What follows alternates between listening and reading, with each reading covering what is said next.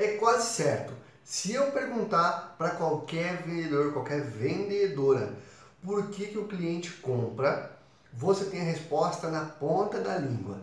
Agora, e quando é o oposto? Por que o cliente não compra? Por que você não vende? Esse é o tema de hoje. Saber por que você não vende é tão importante quanto saber o que faz você vender o seu produto, o seu serviço.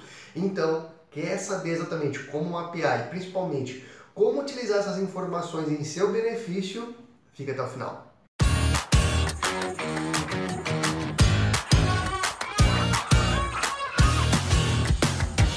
Hoje eu vou falar sobre o que faz você perder venda, ou por que, que essa informação é tão importante. Mas antes disso, eu convido você a se inscrever aqui no nosso canal, tem vídeo novo toda semana e curtir se você gostou desse vídeo, tá bom? Então vamos lá. Primeira coisa, por que, que você, por que, que é importante saber o que faz você perder uma venda, perder uma negociação, tá? Estrategicamente vai ajudar você a posicionar melhor sua marca, posicionar melhor seu produto e principalmente abordar cliente com o perfil certo. Você não vende para todo mundo, você vende para pessoas, para empresas de um determinado perfil com determinadas necessidades. Quando você consegue mapear porque o cliente não compra de você, você deixa tudo mais assertivo nas suas ações de marketing, nas suas ações de lançamento. Então você tem menos trabalho para vender mais, você melhora a sua produtividade, tá? Essa é a primeira grande vantagem. Agora vamos lá. Primeiro, quais são os grandes é, motivos de perda de negociações? Primeira coisa, acaba caindo às vezes para muitos segmentos no preço, tá?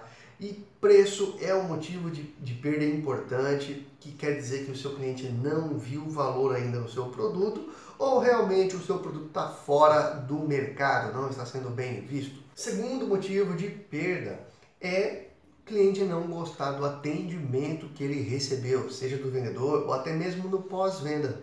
Isso é muito comum. Infelizmente, é, há casos em que o vendedor entrega no nível de empolgação, de expectativa né, pro, pro, que o cliente vai ter de resultado do produto ou do serviço.